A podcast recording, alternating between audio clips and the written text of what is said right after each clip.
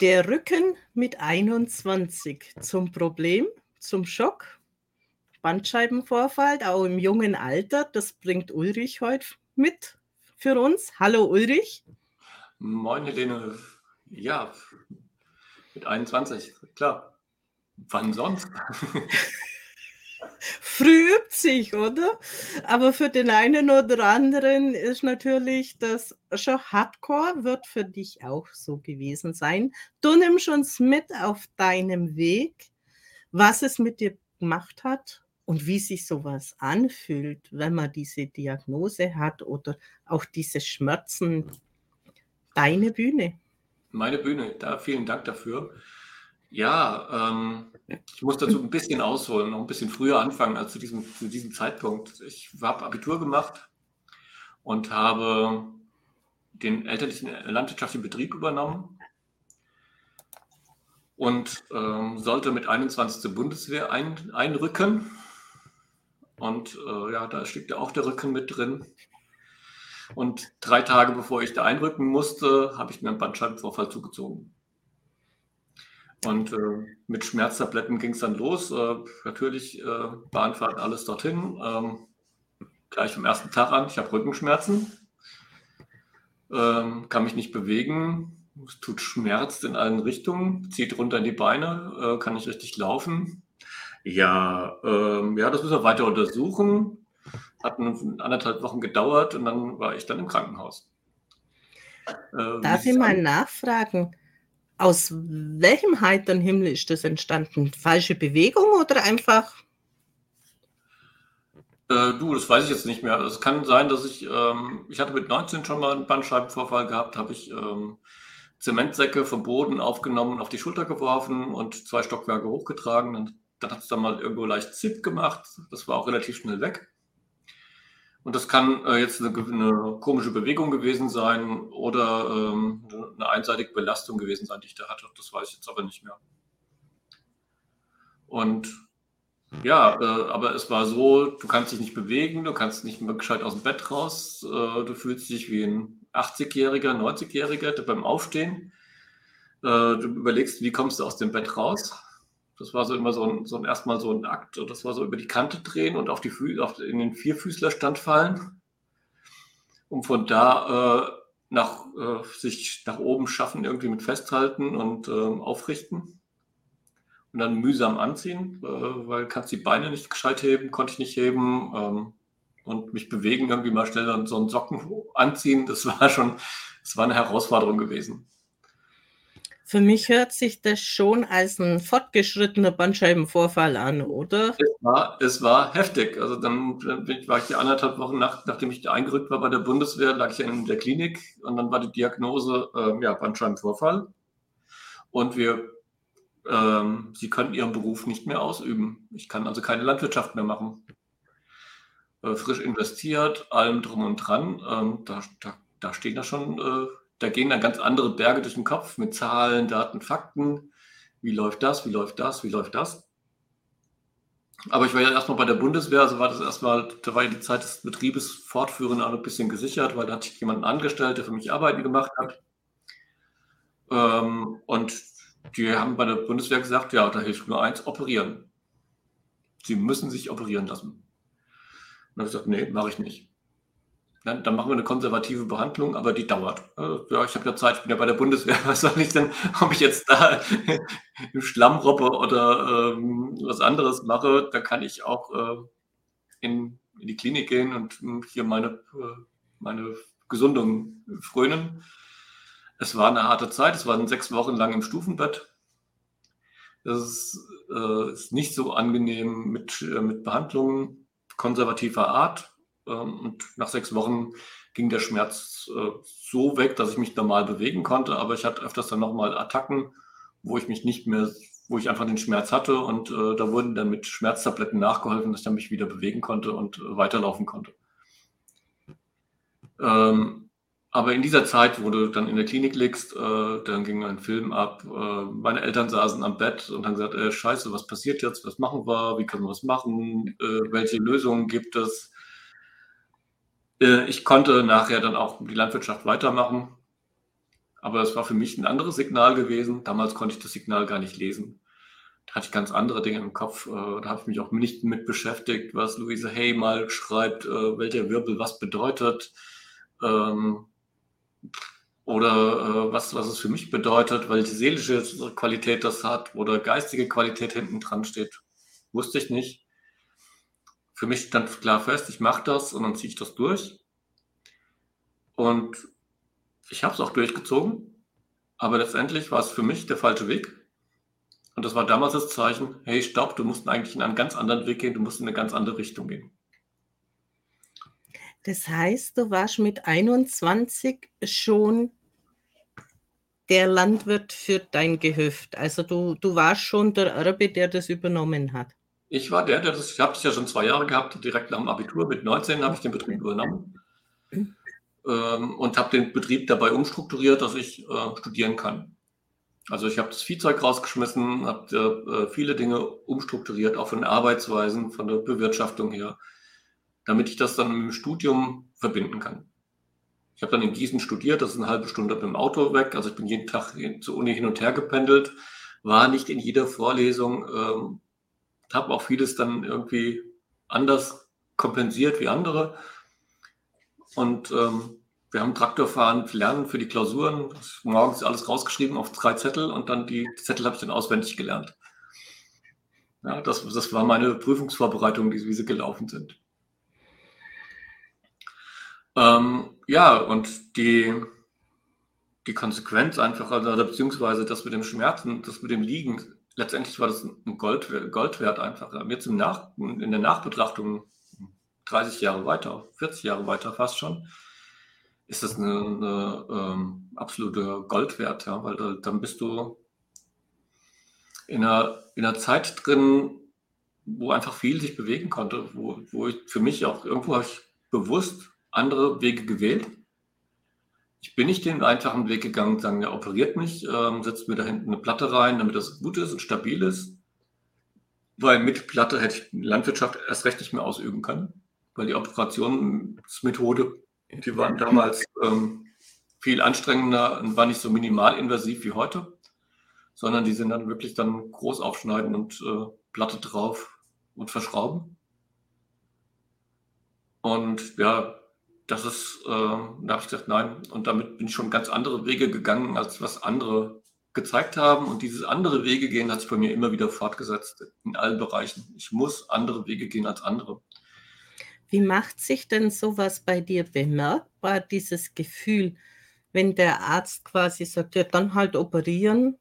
Ist das auch so ein absoluter Stopp, das ist nicht meins? Oder Braucht es Überlegungszeit oder wie muss man sich das vorstellen bei jemand, der eine sehr große Wahrnehmung hat?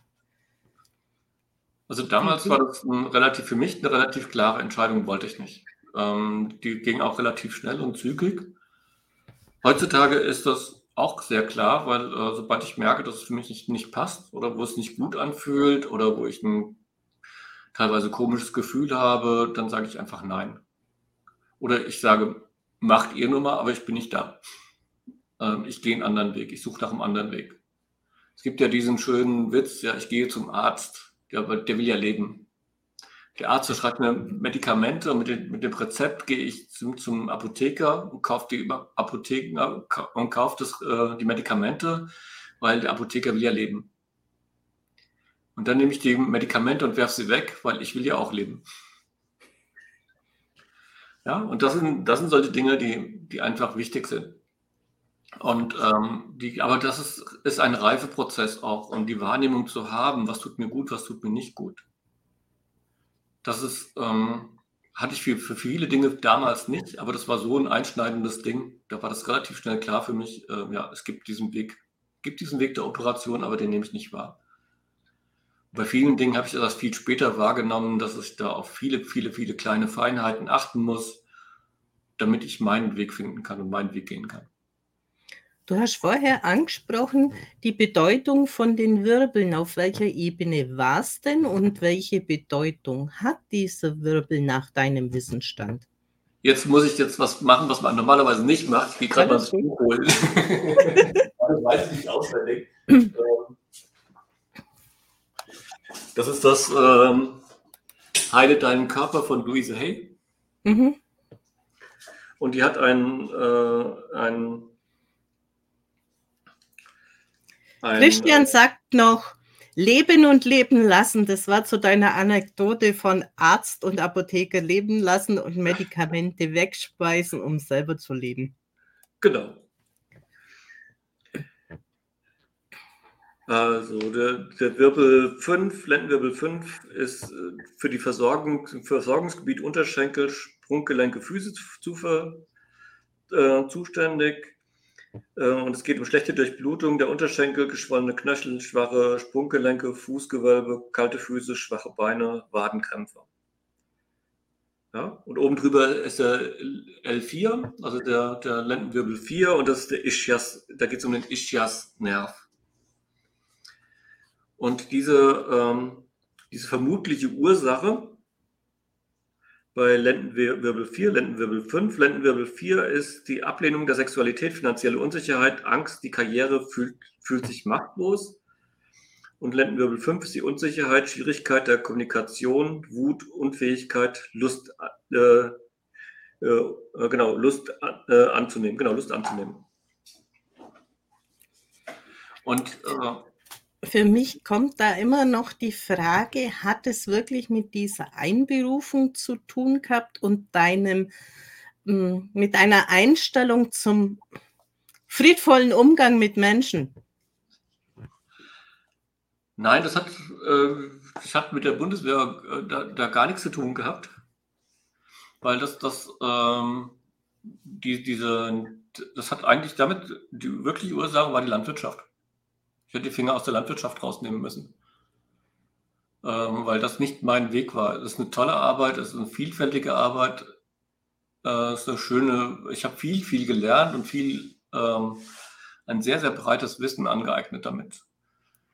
Aber es war für mich eigentlich der Hinweis, äh, das ist nicht der richtige Weg, die Landwirtschaft für dich. Welchen Weg ich hätte gehen dürfen, keine Ahnung ähm, sondern da war es einfach die, der Weg zu sagen, ja, äh, du musst dich entscheiden, was machst du, wie machst du es. Ja. Wenn ich das jetzt so raushöre, wann kam dann dieses Bewusstsein, dass es die Landwirtschaft nicht ist? Weil sehr oft kommt ja mit diesen Bandscheib Bandscheibenvorfällen und diesen ganzen Wirbelsäulenproblemen dazu, weil man nicht seinen Weg geht oder jemand als Gegenüber hat, der einfach mächtiger oder präsenter da ist und die Bandscheibe eben der weiche Part ist, dass es deshalb also, auch rausschmeißt. Das mit dem Mächtiger war bei uns nicht gegeben, weil mein Vater hat gesagt, er tritt zurück und war nur als Berater zuständig und hat, hat nicht in meine Entscheidungen reingefuhrwerkt hat auch nicht gesagt, äh, ja, treff du mal deine Entscheidung, ich mache, was du willst, sondern ähm, später, selbst später haben wir äh, drüber habe ich fluglose Bewirtschaftung eingeführt. Ähm, das war ja äh, etwas, was so in der Landwirtschaft erstmal nie ging. Und ähm, dann, äh, da habe ich fünf Tage, nee, drei Tage mit meinem Vater Tag und Nacht diskutiert. Immer wenn wir uns gesehen haben, haben wir darüber diskutiert, fluglos oder nicht fluglos. Und dann hat er gesagt, weißt du was, mach was du willst. Wenn du flügst, brauchst du zwei, brauchst du anderthalb Tage und wenn du nur grubbert, brauchst du einen halben Tag. Du darfst machen, was du willst. Ich fahre jetzt an die Uni. Äh, daraufhin hat er, kam ich abends zurück und hat gesagt, ist alles erledigt. Ja, was hast du jetzt gemacht? Ich habe so gemacht, wie du gesagt hast. Gegrubbert und, und, und eingesät. Ja, aber da hat mein Vater wollte einfach nur gucken, bleibst du bei deiner Meinung und wollte würdest es trainieren. Und bei anderen Entscheidungen war das ähnlich. Er hat gesagt, du musst die Entscheidung treffen. Hat immer mir die, ich war immer derjenige, der die Entscheidung getroffen hat. Es war kein Mächtiger über mir. Also das war es nicht, was du jetzt gesagt hast, dass der Mächtige mich runtergedrückt hat. Ja, das, vielleicht hat mich das Erbe runtergedrückt. Das ist ein Betrieb über Generationen, äh, dass da die Generationen insgesamt gedrückt haben. Für ähm, mich war jetzt nur so dieses als Sinnbild, dieses dieses harte, starre und die Bandscheibe das weiche. Da treffen zwei Sachen aufeinander. Kann ja auch unter Umständen der Beruf sein und der andere, der, der anders gewesen wäre. Aber kennst du dieses Sprichwort? wenn es beim ersten Mal halt nicht funktioniert, kommt noch was nach, weil irgendwann bist du ja dann raus, weil für mich sind das persönlich immer so Zeichen, wenn, wenn Krankheiten öfters auftreten und wenn du sagst, mit 19 hattest du es auch schon und mit 19 hast du den Beruf übernommen und mit 21 kam es wieder. Ich denke, das war noch nicht das Ende, weil du hast ja noch weitergemacht mit der Landwirtschaft. Ich habe mit der Landwirtschaft weitergemacht, aber ich habe auch einen anderen Weg eingeschlagen. Ich habe parallel dazu eine Medizinproduktefirma begründet, war unterwegs als landwirtschaftlicher Sachverständiger für Pflanzen, äh, für Hagelschäden und ich habe viele, viele Sachen gemacht. Also ich war nicht, ich war nicht mehr nur in der Landwirtschaft drin, sondern ich habe viele Sachen gemacht und studiert natürlich habe ich auch noch, ja. Und wie ging es dann dabei deinem Rücken? Immer wenn du quasi das eine als Basis vielleicht noch gehalten hast, man kann ja sich auch Angestellte halten, die das machen und, und selber von außen zuwirtschaften. Was hat dein Rücken gemacht? Ich denke, der hat immer wieder mal gesprochen, wenn du zu stark wieder auf diesen Hof eingelenkt hast. Nein, das ist der Rücken hat nicht, nicht, wenn ich nicht zu stark auf den Hof eingelenkt habe, sondern wenn ich eine Richtung eingelenkt habe, die nicht meine ist. Ja, mit der Vielfältigkeit war das, war das ein, ein richtig schönes Spiel, war gut. Das war sehr ausgewogen, aber dann haben sich ein paar Dinge geändert, wo ich auch für mich Dinge geändert habe. Und dann gab es mal äh, immer Punkte, wo ich dann festgefahren war, beziehungsweise festgehakt habe. Dann habe ich mal zwei, drei Tage Rückenschmerzen gehabt, äh, so dass ich mich nicht bewegen konnte. Aber mit jedem Mal Rückenschmerzen habe ich aber viele Dinge wieder gelernt. Wie was kann ich für mich tun, in Eigenverantwortung tun, um das wegzukriegen? Äh, ich hatte das äh, vor vier, fünf Jahren, hatte ich, hatte ich auch mal so einen Bandscheibenvorfall gehabt. Das hat einen halben Tag gedauert, da, habe ich meine Rückenschmerzen weggehabt. Ähm, weil ich einfach mittlerweile weiß, was kann ich tun, wie kann ich meine, meine, meine äh, Bandscheibe oder meine Wirbel selbst einrenken ähm, mit einfachsten Mitteln. Ähm, das sind auch so Dinge, die ich damit gelernt habe. Wie kann ich damit umgehen? Wie kann ich damit kreativ umgehen? Was, wie kann ich für mich sorgen? Hast du auch einen Zusammenhang dann immer wieder erkannt? Also ich kann es jetzt nur von mir sagen, ohne dass jetzt speziell auf dem Rücken ist. Aber wenn bestimmte Punkte immer wieder aufschlagen, zum Beispiel, viele sagen ja dann, ich bin komplett schmerzfrei. Schmerzfrei ja, in einem gewissen Rahmen, aber diese Punkte als Alarmsignal, du gehst wieder den falschen Weg, dieses kurze Aufleuchten und die Frage halt, wann weiß ich, wie mein Körper reagiert, dass er nicht noch weiter raushaut. Verstehst du, was ich meine? Ich verstehe, was du meinst. Das hat bei mir sehr, sehr lange gedauert. Ähm, was ich heute den Menschen mitgeben kann, ist immer zu sagen, okay, ich kann dir schnell helfen. Äh, du musst nicht 40 Jahre lang warten, bis du anfängst, äh, diese, diese Schleifen zu erkennen. Ja, ich habe, das hat bei mir, da war ich in, war ich paar 40, da habe ich eine psychologische Weiterbildung gemacht. Äh, und da kam, da, da kam dann die Erkenntnis, hey, du läufst immer wieder ein Muster ab und das kommt zu so einem gewissen Punkt. Und einer der Auslöser ist, dass der Rücken schmerzt. Jetzt musst du den Satz bitte nochmal wiederholen, da bist du gerade kennt. Ja, äh, du lernst ein Muster kennen, wie, wie funktioniert, wie läuft, da, wie läuft das Rad ab, was, was, oder der Weg ab, den du gehst. Und der, ist, der läuft immer sehr ähnlich ab. Ja. Und ähm, gerade wenn du jetzt, gut, ich hatte 40 Jahre lang, wo es solche Punkte aufgetaucht sind und da kamen irgendwann die Rückenschmerzen immer drin vor an einem Punkt. Und dann habe ich, hab ich mir dieses Muster angeschaut und habe ich erkannt, ach, das ist immer dasselbe Muster. Ja. Ja, so lange habe ich gesagt, ich habe Rückenschmerzen, was kann ich tun, damit es möglichst schnell weggeht? Was, was für eine Handhabe habe ich, äh, was sind meine, meine Gaben und meine Fähigkeiten, was kann ich mitmachen. Und als ich erkennt, erkannt habe, dass dieses, ähm, dieses, dieses, dieses, dieses Muster läuft, dann konnte ich es ändern. Dann konnte ich nach und nach austreten und dann konnte ich auch erkennen, ah, wenn jetzt was ganz Bestimmtes am Anfang läuft, wenn ich mich zu ver, verbohrt bin auf ein, ein Projekt, dann passiert das Folgende, dann fängt er irgendwann hinten der Rücken an. Ja? Und da finde ich es für die Zuschauer sehr wichtig, aufmerksam zuzuhören und zu sagen, wann fängt es wieder an zu zwicken? Und was ändere ich an dem, was da gerade die Voraussetzungen sind, damit es nicht wieder in einen Bandscheibenvorfall ausartet oder nicht so lang? Ja, das ist das eine. Ähm, aber das, das Thema ist wirklich zu gucken, was, was sind, welche Prozessschritte laufen zwischendrin ab, zwischen dem Auslöser und dem Endergebnis. Was sind da die kleinen Schritte zwischendrin? Weil äh, du kannst nicht den Auslöser erkennen, kannst, kommst du noch nicht aus dem, aus, dem, aus dem Hamsterrad raus, was da läuft, sondern wenn du, wenn du diesen Ausschnitt, den Einstieg kennst und, und die Schritte zwischendrin kennst, so kenne ich es von mir, das ist mit vielen anderen Dingen genauso passiert. Ich musste noch zweimal durchlaufen, dreimal durchlaufen, viermal durchlaufen, bis zu den Kreuzschmerzen hinten dran. Und dann konnte ich dann einen Schritt vorher aussteigen auf einmal. Und danach noch einen Schritt früher und danach noch ein Stück früher. Da wurde anstatt so einer Kurve, wurde es, wurde so, so eine Gerade, aus der, wo ich einfach aussteigen konnte. Ach, da kommt der Auslöser, gut, jetzt kann ich aussteigen, stört mich nicht mehr. Aber das muss, das war aber nochmal ein Durchleben. Und das Durchleben ist wichtig weil dann erkennst du auch, was die, die, die Signale deines Körpers und kannst darauf reagieren. Aber da war noch eine, eine Meldung, eine Wortmeldung ja. drin gewesen. Susanne hat gemeint, dein Tag hat auch nur 24 Stunden. Ja, das ist eine Frage der Organisation, wie du, das, wie du die, diese Dinge alle miteinander bringst. Äh, Landwirtschaft ist ja nicht, äh, ist ja nicht eine, ist zwar ein Rundumjob, teilweise Tag- und Nachtarbeit, aber es gibt auch Zeiten, wo nichts zu tun ist. Und wenn du die Arbeit richtig organisierst, ähm, gerade im Frühjahr hast du Pflegearbeiten und das sind mal vier, fünf Tage, wo du im Zweifelsfall durchbretterst. Und dann hast du aber, aber, dann hast du aber 20 Tage, also hast du aber 10 Tage frei, wo du was ganz anderes machst.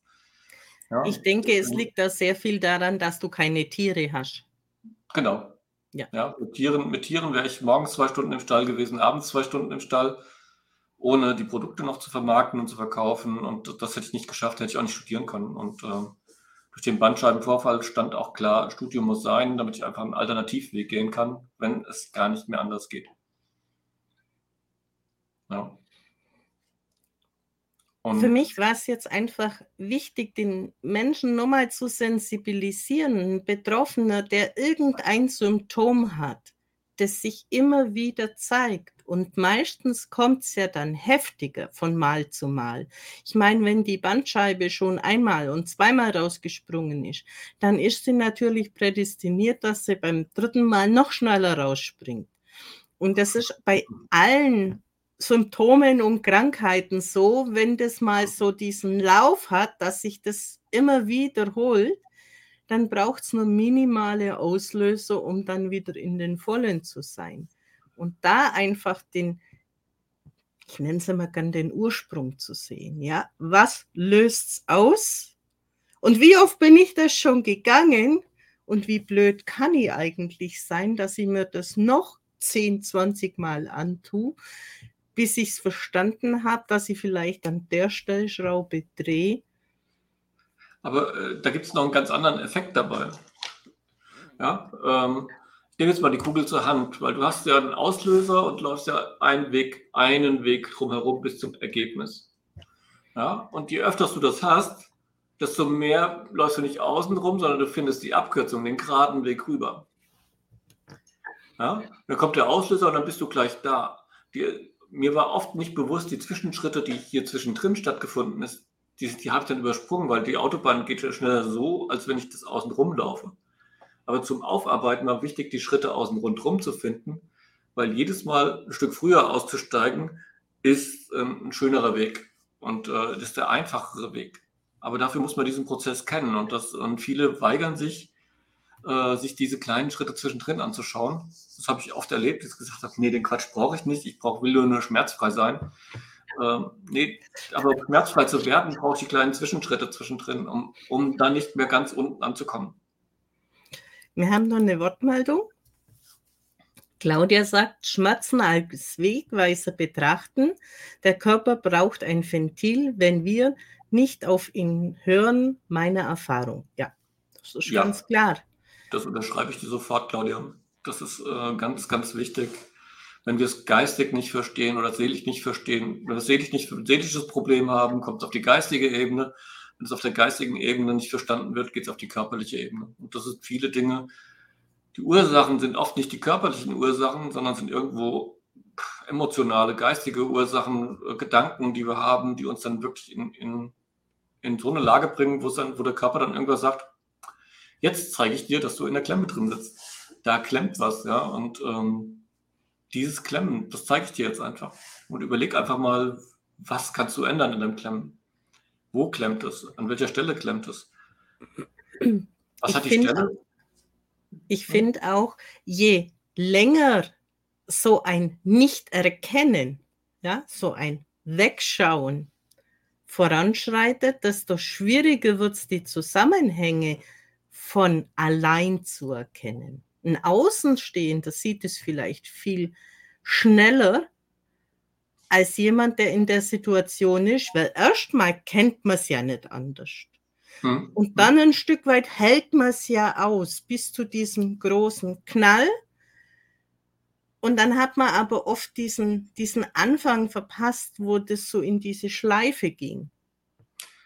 Ja, also von draußen erkennst du das schneller. Nur wer hat mit 20 hatte ich keinen, der diese Weisheit hatte und mir zu sagen, hey, du läufst eine Schleife, ähm, habe ich keinen gekannt. Und da war, war auch ähm, Internet war da noch sehr rudimentär, sehr, sehr, sehr rudimentär. Es war auch nur sehr militärisch zu dem Zeitpunkt noch. Ähm, und wir sind, viele konnten sich ja gar nicht informieren. Äh, wo kamen die Informationen her? Äh, das, muss, das hat sich ja heutzutage völlig geändert. Heute hast du ja eine Menge, eine Menge Möglichkeiten, dich zu informieren. Heute kannst du Leute treffen, die hätte ich zur damaligen Zeit gar nicht treffen können. Nicht so in dieser Art und Weise. Nicht in dieser Geschwindigkeit hätte ich so viele Leute kennenlernen können die, die ich dann auch mal fragen kann oder wo ich auch mal, äh, wo man einfach mal gucken kann, was schreiben die dann? Haben die da eine Idee dazu? Kann man da, kann man den mal fragen? Kann man den mal ansprechen? Kann man mit dem mal, äh, mal eine E-Mail schreiben? Hast du dich früher hingesetzt, hast eine Postkarte geschrieben oder hast Telefonbuch genommen, hast geguckt, finde ich den überhaupt oder hast die Auskunft angerufen? Gibt's den, hat er eine Telefonnummer? Und dann hast du geguckt und hast geguckt, wie du an Informationen drankommst. Das war eine ganz äh, schwierige Situation damals. Es gab zwar Bücher, aber das, das waren nicht die Bücher, die mir geholfen haben. Louise Hay, das Buch ist ja auch äh, erst in den 90ern, glaube ich, rausgekommen. Ja. Es ist halt einfach auch so ein ganzheitlicher Ansatz, dieses Zusammenspiel von den einzelnen Organen und einzelnen Körperteilen und wie sie reagieren und wo sie sich zeigen. Und wer es verstanden hat, und da gibt es halt für jedes Gebiet so seine Fachleute, wo sich da sehr, sehr gut auskennen.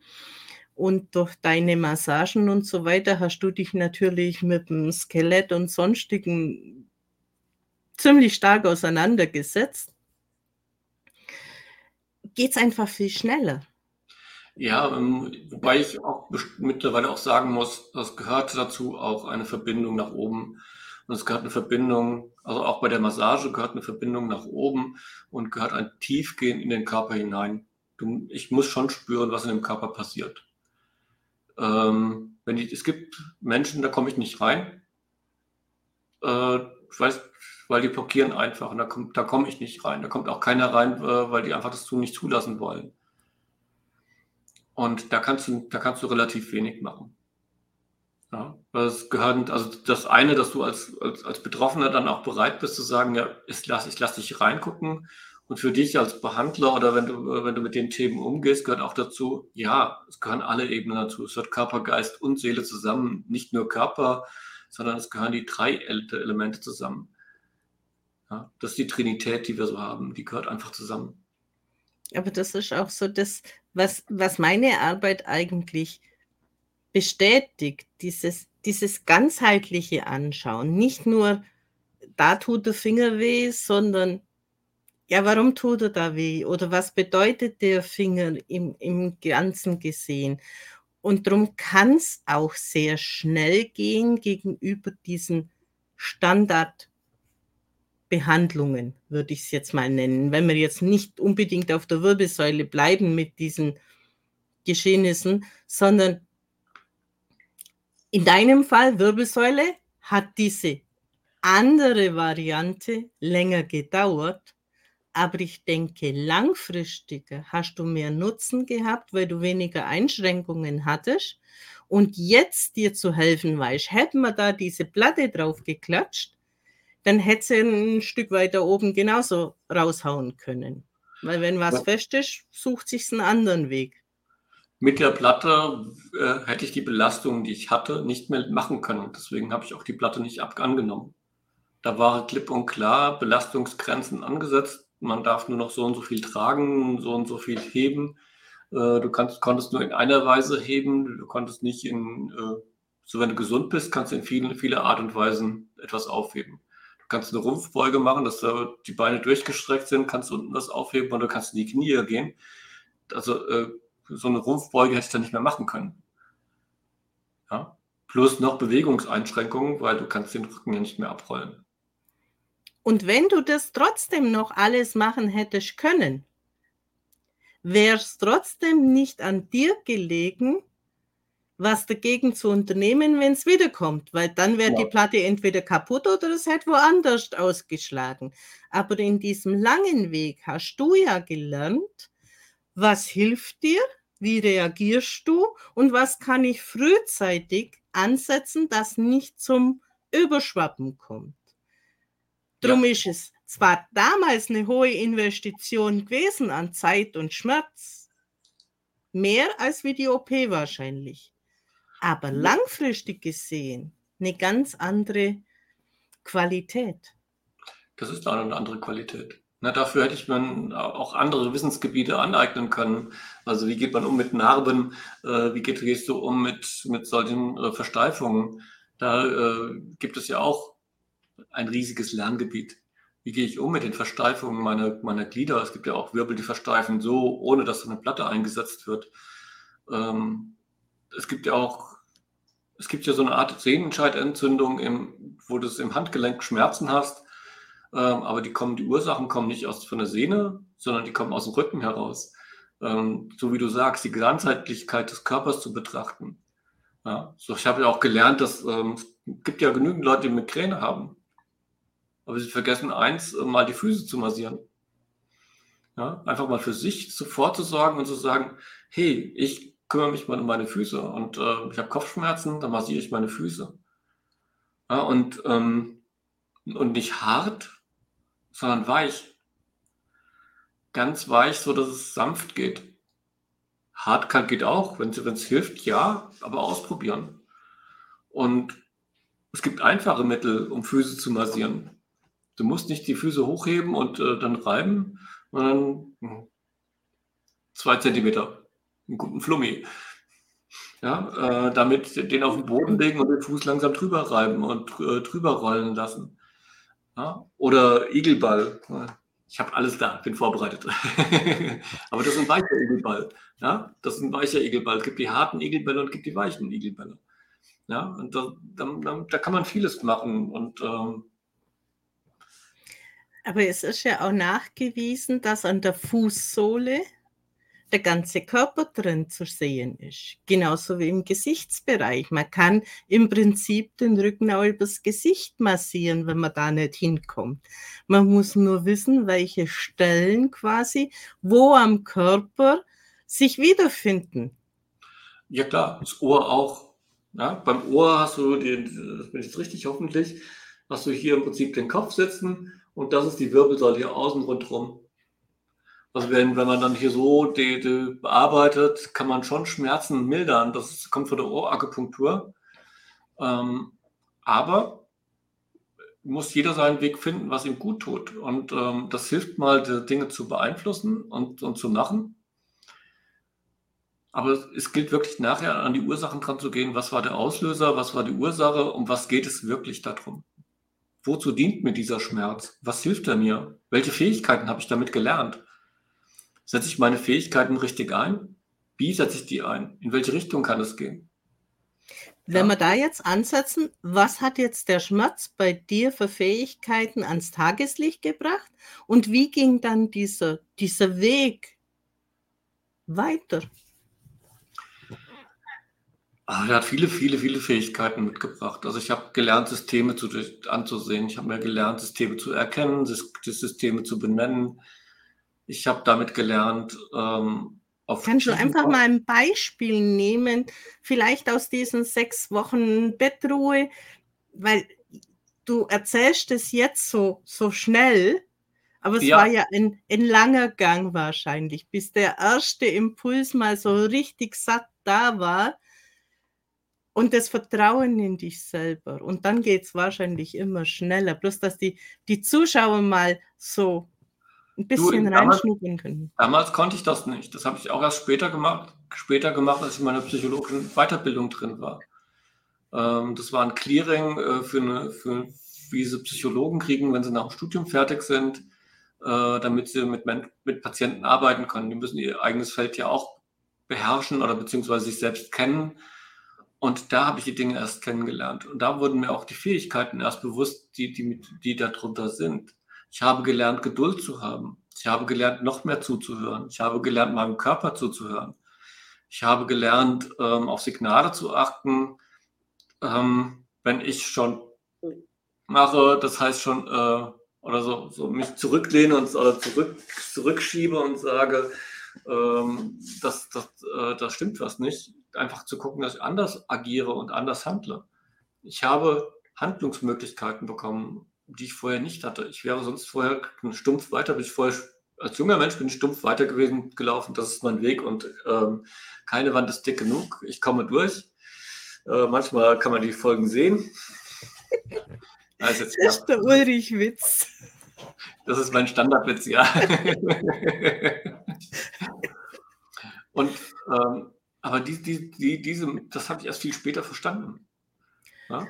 Und in den sechs Wochen, kannst du da uns noch mal ein Stück weit mitnehmen und sagen, wie hat sich das da angefühlt, dieses meine Entscheidung zu meiner Entscheidung stehen? Was sagen die Therapeuten, die da in der Klinik waren und die anderen, die in der Klinik sind? Und wie war diese dieser Verlauf zu anderen? Also ich hatte, kein, ich hatte keinen Kontrollfall. Äh, ich habe in der, äh, in der Bundeswehrkrankenhaus gelegen, ähm, in der orthopädischen Abteilung, aber es gab, keiner mit, gab keinen jungen Mann mit Kreuzschmerzen und es gab auch keinen älteren Mann mit Kreuzschmerzen, der, also mit solchen Symptomen, der da so direkt drin lag. Okay. Ja? Das, ähm, also ich kannte keinen Vergleichsfall dazu. Äh, die, die drin waren, die hatten Knochenbrüche, oder ähm, Sehnenverletzungen gehabt oder was mit dem Knien, aber mit Rücken hatte da keiner was. Ich war da schon ein, war da schon wieder ein besonderer Fall, äh, den viele nicht hatten.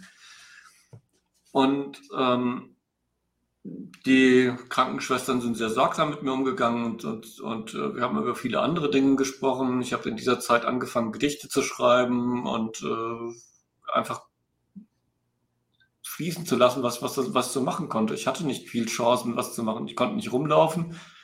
Ich konnte äh, nur, dürfte nur liegen. Also gerade in diesem Stufenbett, äh, Fernseh gucken, das war das äh, Drei-Programme-Programm.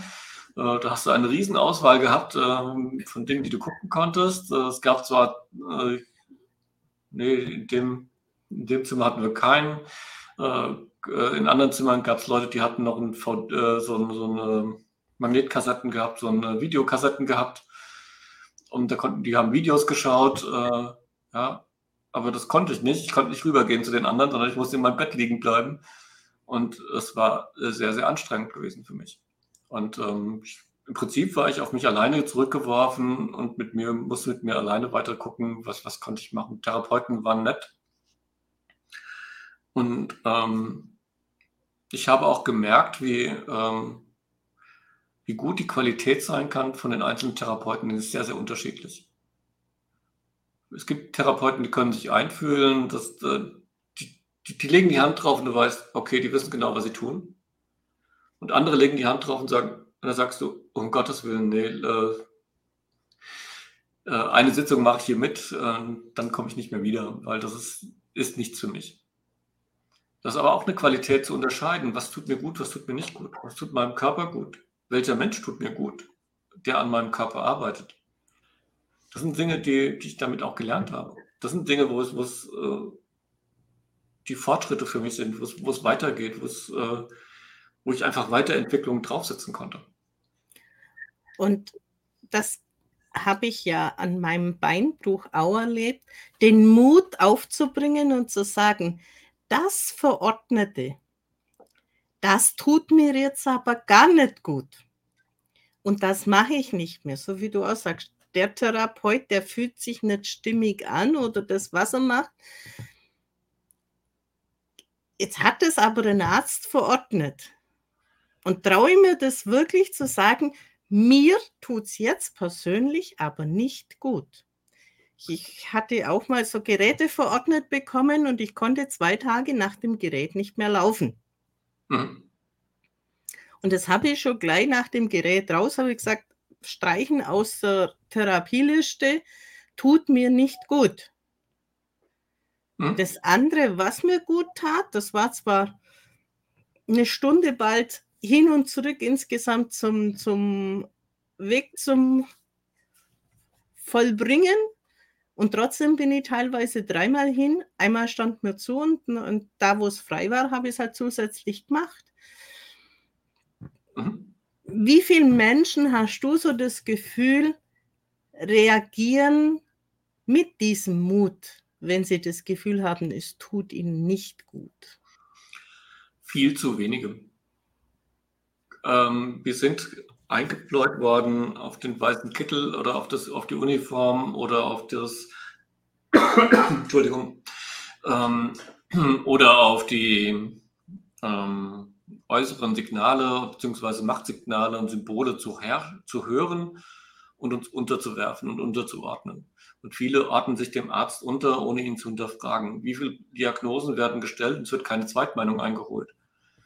Ähm, wie viel Dinge werden entschieden von einem und ähm, die große Masse läuft mit und ähm, die hinterfragt es auch nicht. Ja, ähm, bis, bis zum bitteren Kriegsende. Ja, äh, das, das, sind Dinge, die, die, die da stattfinden. Es sind nur sehr wenige, die das machen und die es können, die die Kraft und den Mut haben, zu sagen, das passt zu mir nicht, das funktioniert nicht bei mir. Ich muss halt sagen, ich reagiere auf, auf Medikamente sehr eigenwillig. Und der einen halt nicht kennt. Also unsere ganze Familie tickt so. Wir haben auf einen bestimmten Trägerstoff, auf den wir einfach reagieren, bloß bis wir das rausgefunden hatten. Weil wenn es das gleiche Medikament ist, aber vom anderen Hersteller hat er unter Umständen einen anderen Trägerstoff oder einen anderen Zusatzstoff. Und der eine wirkt super und der andere überhaupt nicht. Und das jemand Außenständigen klar zu machen, und das sind teilweise wirklich Akutfälle gewesen, wo dann quasi aufs Herz meiner Tochter ging, weil man halt gemeint hat, ja, das ist doch der gleiche Wirkstoff. Hm. Ja, es hat halt nicht gewirkt. Sie hat halt dann, ich glaube, die war zehn Jahre, Herzprobleme gekriegt. Bis dann der Arzt gesagt hat, nie wieder werde ich mich über das hinwegsetzen, was eben diese Erfahrung in unserer Familienlinie mit Medikamenten schon bewirkt hat. Also es ist nicht immer bloß, dass man sagt, ja, man will jetzt unbedingt das Medikament, sondern es gibt auch diese Fälle, wo es halt so ist, dass das eine nicht wirkt. Ja, oder dass du Dinge nicht verträgst. Ja. Bei mir ist es so mit Antibiotika. Ich hatte vor drei Jahren eine Borreliose mir eingefangen, oder zwei, drei Jahren ähm, eine Borreliose eingefangen. Standardtherapie sind drei, gibt es drei äh, Antibiotikas, die vertrage ich nicht. Ich habe einen Tag genommen, dann habe ich sie sofort wieder abgesetzt mit in Rücksprache mit dem Arzt und die hat dann gesagt, das kann nicht sein, das gibt es nicht, die verträgt doch jeder. Ich gesagt, nein, ich bin nicht jeder. Ähm, ja. Und so habe ich dann angefangen, selbst nach Therapiemöglichkeiten zu gucken und selbst zu gucken, was kann ich für mich tun, wie kann ich für mich sorgen. Ähm, das muss ich machen, weil ich Medikamente auch nicht alle vertrage. Und das soll einfach sensibilisieren. Schaut einfach. Macht's mit euch wirklich was? Nicht jetzt so mit dem kritischen Blick, aber da muss jetzt was kommen, sondern einfach, okay, ja, das sind ja dann die, die anderen Geschichten. Stimmt, ja. ja, okay, das, das fühlt sich jetzt nicht gut an. und da kriege ich jetzt das und das, ohne dass ich den Beipackzettel vorher auswendig gelesen habe. Hm. Also das kritische Prüfen ist, ist eines, eine Seite. Ähm, für mich ging es auch teilweise über Probieren und Ausprobieren und, und Testen. Und wenn Dinge nicht funktionieren, aber zu reagieren und zu sagen, es funktioniert nicht. Ich kriege einen Ausschlag, ich kriege Bläschen im Mund, ich kriege das und das sind Nebenwirkungen von dem Medikament. Was können wir tun? Reden. Ähm, meine Ärzte sind verzweifelt. Die wussten nichts mehr mit mir zu machen. Also, Sie haben einen Titter, aber äh, wir können jetzt nichts machen. Äh, da müssen wir jetzt mit leben. Das war dann die, äh, äh, für, den, für die Borreliose, das war dann die, die Aussage dazu. Ja. Das ist einfach so, man muss sagen, da gilt es aber auch zu gucken. Und das, was du gesagt hast, ja, es gibt viele, die übernehmen das und sagen, äh, wenn der das nicht verträgt, vertrage ich das auch nicht. Äh, und, aber sie wissen es nicht. Und das ist halt wirklich jeder individuell, jeder ist anders. Nicht jeder verträgt äh, nicht Antibiotikas, nicht jeder verträgt andere Dinge. Ähm, da muss jeder, muss jeder für sich austesten. Ja.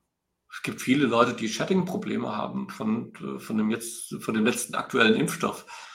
Ähm, aber das muss man austesten. Ist es wirklich Chatting oder ist es was anderes? Was ist Chatting? Habe ich noch nie gehört.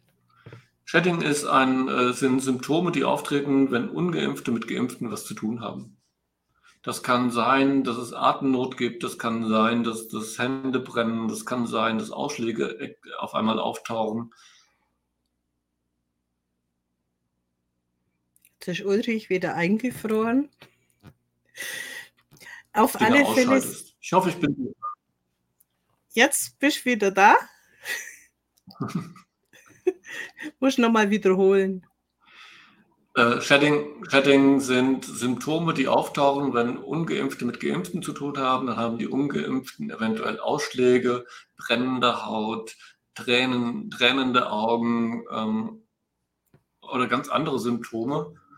Ähm, aber die kommen da, daher, dass sie mit, mit Geimpften zu tun hatten, weil die, der Geimpfte irgendwas ausscheidet, was sowas auslösen kann. Kontaktreaktionen dann einfach in dem Sinn. Sowas in der Art, ja. Für mich ist einfach wichtig, Menschen Anleitungen geben, wie es andere geschafft haben. Anleitungen ist ein blödes Wort, aber mir fällt nichts gerade anders ein.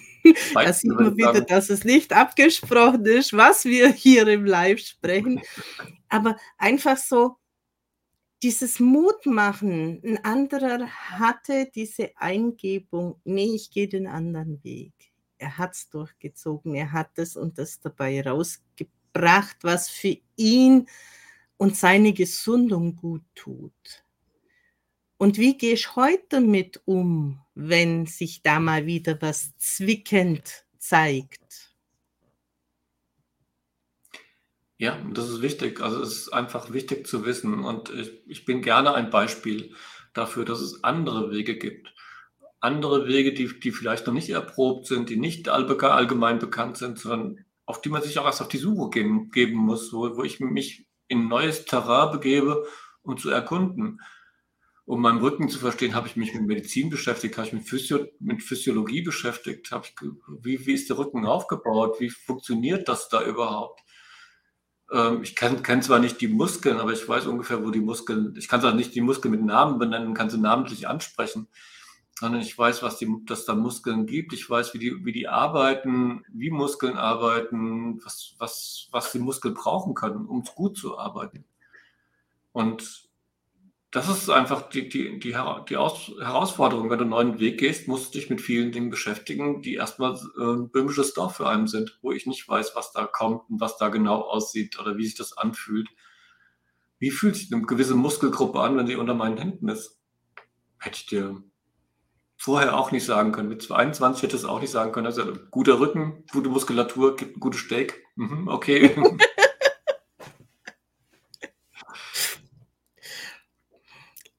es ist schon sehr, sehr wichtig, diese alten Gepflogenheiten. Warum fasst man sich denn immer irgendwo hin, wenn es wo schmerzt? Wenn ein gewisser Druck auf eine schmerzende Stelle ja wieder etwas auslöst, der den Schmerz mindert. Auch ohne dass man das vielleicht studiert oder erkundet hat, ewig macht man vieles auch intuitiv. Oder warum legt man sich immer daher die, die Finger, wenn man Kopfweh hat? Ja. Das, das hat man teilweise in sich. Ja, solange du nicht andauernd so machst, äh, dann äh, können die Kopfschmerzen auch woanders herkommen. Ja, aber es sind einfach so bestimmte Sachen, auch wenn ich so, so Gelenkschmerzen habe, man, man fasst sie ja dann teilweise doch an. Man, man lenkt da teilweise Energie hin, unbewusst. Auch eine Mutter bei meinem Kind oder.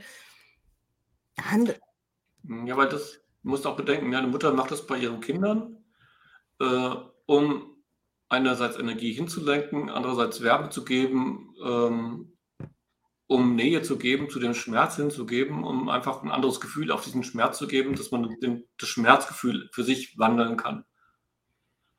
Ähm, und genau das haben viele mitbekommen. Äh, ja, da, ach, da, da, hast du dich gestoßen, dann legst du mal deine Hand, legst mal meine Hand drauf. Ja, äh, ja, das ist energetisches Arbeiten. Aber das ist auch viel übernommen von, von Generationen vorher übernommen. Ich kenne genügend, die sich stoßen und dann einen Kühlstein äh, drauflegen. Das ist genau das Gleiche. Ja, da wird mit Steinen, mit Steinen gearbeitet, aber das hilft. Und im Haushalt hat man immer gesagt, legen Messer, Messerrücken drauf und kalten. Ja. Ja. Es sind sehr, sehr viele Sachen auch in dieser, in dem Fundus von einem selber drin und von den Alten. Mhm. Teilweise wird es belächelt und wenn nichts mehr hilft, dann macht man es doch. Es wird so lange belächelt, solange du der Medizin glaubst und dein Körper äh, dich unterordnest und sagst, ja, die machen das schon.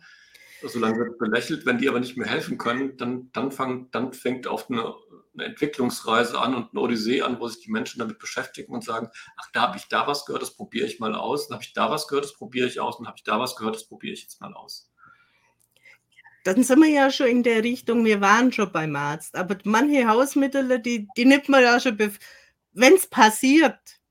Oder ja. Mit der Zwiebel äh, auf Stiche und so weiter. Das kennt man ja alles. Ja, es wird auch angewandt und das ist auch gut. Und da muss man jetzt nicht die Schulmedizin verdonnern ein gemeinsames Miteinander, weil der eine verträgt das und der andere verträgt das und manche vertragen die Kombination. Einfach also, ein Stück weit auf den Körper hören. Ich finde die Schulmedizin für mich super gut, ähm, weil ich brauche eine Diagnose. Wenn ich keine Diagnose habe, ähm, dann, dann kann ich nicht, äh, was soll ich behandeln, was soll ich tun? Da habe ich zwar Schmerzen, aber was ist das da hinten drin? Ähm, ich brauche eine Diagnose. Und damit ich dann gezielt gucken kann, was kann ich alles tun, was kann ich wie, wo machen. Was kann ich körperlich tun, damit, mein, damit ich meine Schultern entspanne? Ja, was kann ich tun, damit die schön tief hängen? Ja? Das ist nicht viel. Das ist, wenn du deinen Arm hängen lässt und schüttelst, ganz leicht und sagst, wie geht es noch leichter oder halb so viel, damit, damit kriegst du eine Entspannung in deine Schulter rein. Ja, siehst du jetzt schon, die eine sinkt mehr als die andere. ähm, das du hast ja auch schon ein Stück weit Übung drin. Das, das, aber, aber genau das, das kannst du auch machen, wenn du dann nebendran einfach den, den Arm hängen lässt und, und, und schüttelst den einfach. Und damit kriegst du Entspannung rein. Und damit, aber das sind Kleinigkeiten und viele trauen sich auch nicht, diese Kleinigkeiten einfach mal zu machen zwischendrin. Ja, weil wenn du nicht viel arbeitest, nicht hart arbeitest, äh, kriegst du gleich einen Anschiss. Äh, nein, es geht nicht um den Anschiss, sondern es geht darum, dass du für dich sorgst, dass du arbeiten kannst dass du deine Arbeitskraft erhältst, damit du, damit du anderen auch dienen kannst. Dann gibt es ja noch diese, wenn du gesagt hast, du brauchst eine Diagnose, aber auch wieder die Menschen, die mit bestimmten Diagnosen gar nicht klarkommen, die dann in ein emotionales Loch fallen. Hm. Geht natürlich dann auch wieder auf die komplette Körperspannung. Das geht auch auf die Körperspannung, ja klar. Das geht nicht nur auf die Körperspannung, das geht auf viele, viele Bereiche. Geht auch auf die geistige Spannung. Also da gibt es eine Verspanntheit im, im, im Denken. Ja. Ähm, mit der Diagnose klarkommen ist eine Kunst, ähm, weil manche Diagnosen werden ja auch sehr ähm, zart rübergebracht. Jetzt die Ironie off, äh, nämlich gar nicht zart, weil du, weiß ich, da gibt es kein, da gibt's keine Empathie für den Patienten zum Beispiel. Oft bei Krebsdiagnosen, sie haben Krebs, sie haben Brustkrebs. Oder wenn du, wenn du hörst, wie, Entschuldigung, wenn du hörst, wie Ärzte reden, die reden ja nicht von dem, von dem Menschen, die reden nicht von Ulrich Teichert, der das Problem hat, dass er eine Warze am Fuß hat. Nein, die reden von der Warze am Fuß. Die reden von, von, von dem Bandscheibenvorfall. Ja, da bist du der Bandscheibenvorfall. Das machen die auch aus Schutz für sich, weil sie mit den Emotionen teilweise gar nicht umgehen kann. Aber wie kann die, aber wie gehst du, der da betroffen ist, mit diesen Emotionen um? Wie gehst du mit dieser Herabwürdigung, dass du nicht mehr der Mensch bist, dass du nicht der Ulrich bist oder die Helene, sondern wie gehst du damit um, dass du äh, der, der, Rücken bist, ja? Okay, ich habe einen neuen Vornamen, ich bin der Rücken.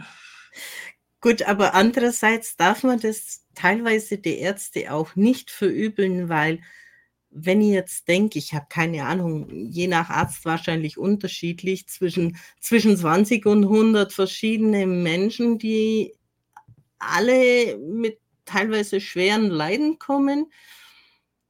Und er muss ja auch auf sich schauen. Also das muss nicht mal bös gemeint sein. Der andere kann es vielleicht bös meinen oder als Schutz für sich und der andere, ja, also weiß einfach anders nicht mit sich umzugehen, damit er den Stress dann auch durchhält. Ich habe das jetzt aus Patientensicht geschildert, nicht als Arztsicht. Der, der Arzt ja. muss damit auch umgehen können, klar. Ja.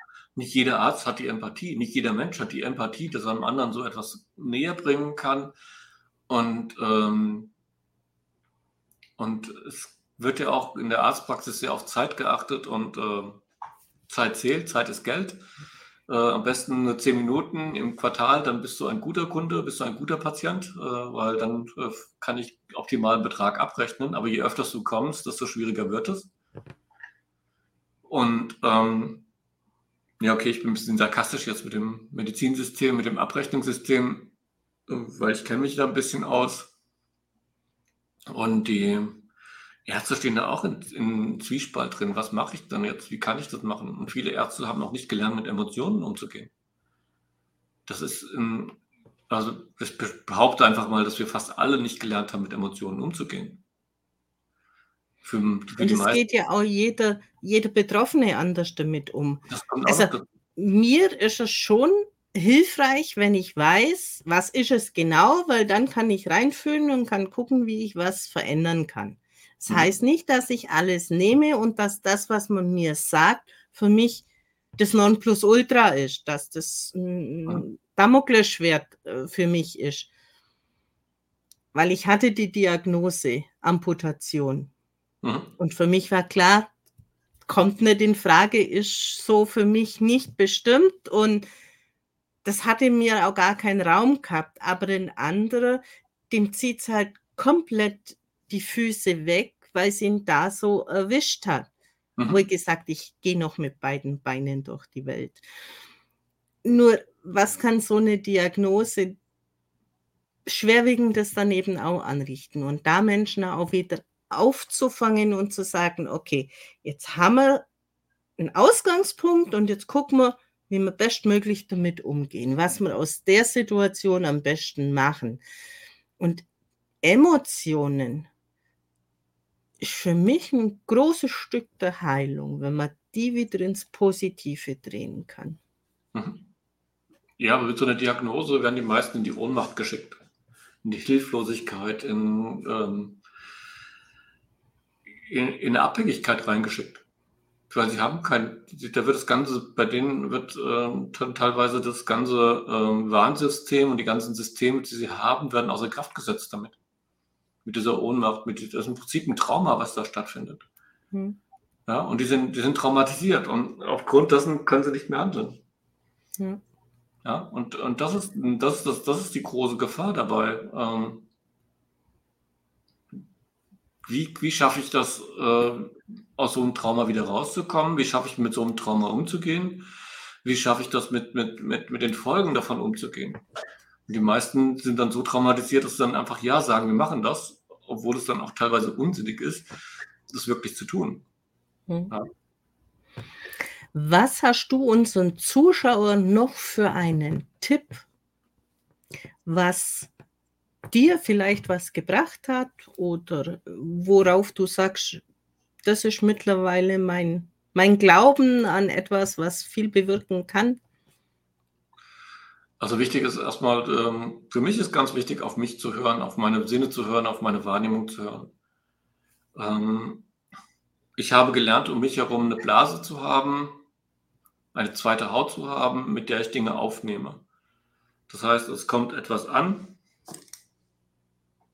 es kommt an diese Hautgrenze ran, genau so, so sieht man es. Es kommt etwas an, es kommt an die Hautgrenze ran. Ich kann es mir betrachten, ah, schön, ich kann es wieder rausgeben, es tut mir nicht weh. Das bedeutet, ich habe so eine Blase geschaffen, die rund um mich herum ist. Die meisten haben diese Blase nicht, sondern die haben die Haut hier. Und wenn was ankommt, haben sie es sofort im Körper drin.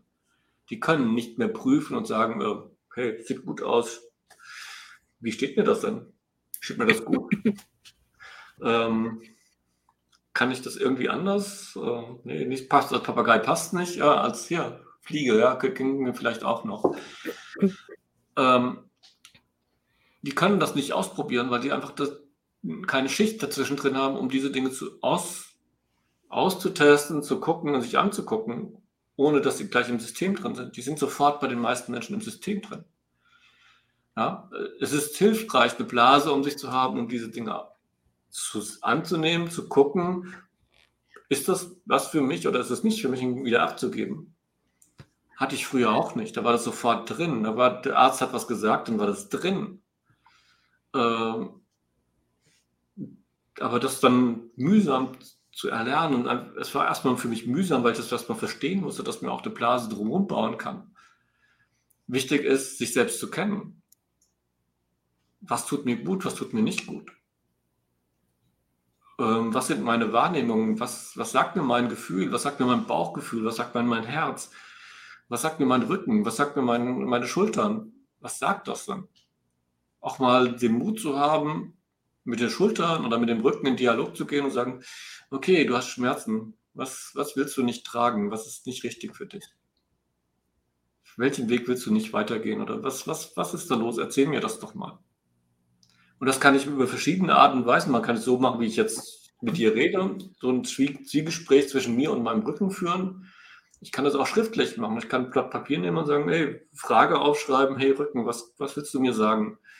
und dann äh, schreiben, was dir gerade durch den Kopf kommt. Und das sind dann Dinge, die unbewusst rauskommen und das sind, da stehen viele wertvolle Sachen dabei. Wichtig ist, auf sich selbst zu hören und auch mal eine zweite Meinung zu hören und nicht nur eine Meinung zu hören. Das ist ganz wichtig. Ich finde noch weitere wichtige Punkte, aber ähm, du bist der Mittelpunkt deines, deines Universums und ähm, höre auf dich, höre auf deinen Körper. Hör auf deinen Geist und auf deine Seele. Die reden alle mit dir. Und ähm, die geben dir auch Signale. Und äh, für mich sind Körperschmerzen einfach mittlerweile Signale, mit denen ich dann arbeiten kann, wo ich dann darauf reagieren kann und sagen, ah, was tut mir da nicht gut.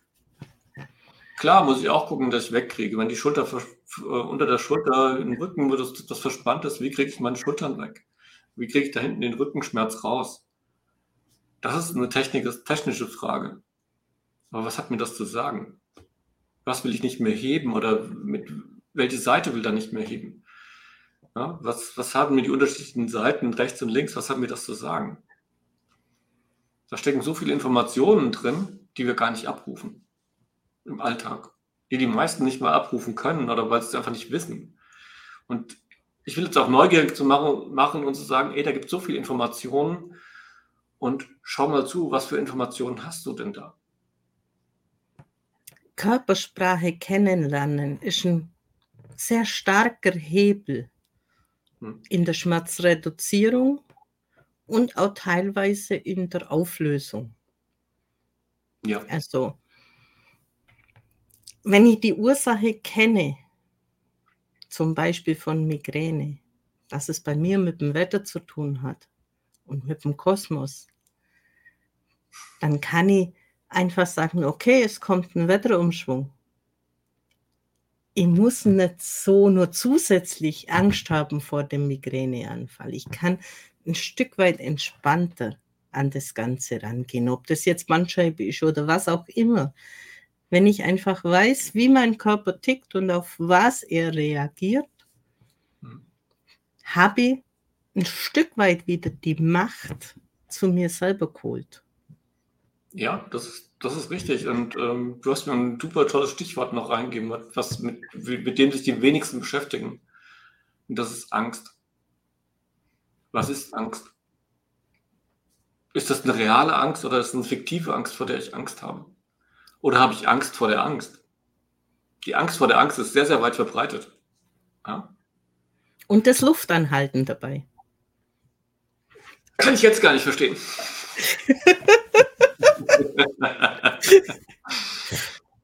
ja, aber das, das, das sind die Dinge, die, die, die da sind, ja. Aber wie, was sind die Symptome der Angst? Wie zeigt sich die Angst bei dir? Die zeigt sich bei jedem anders.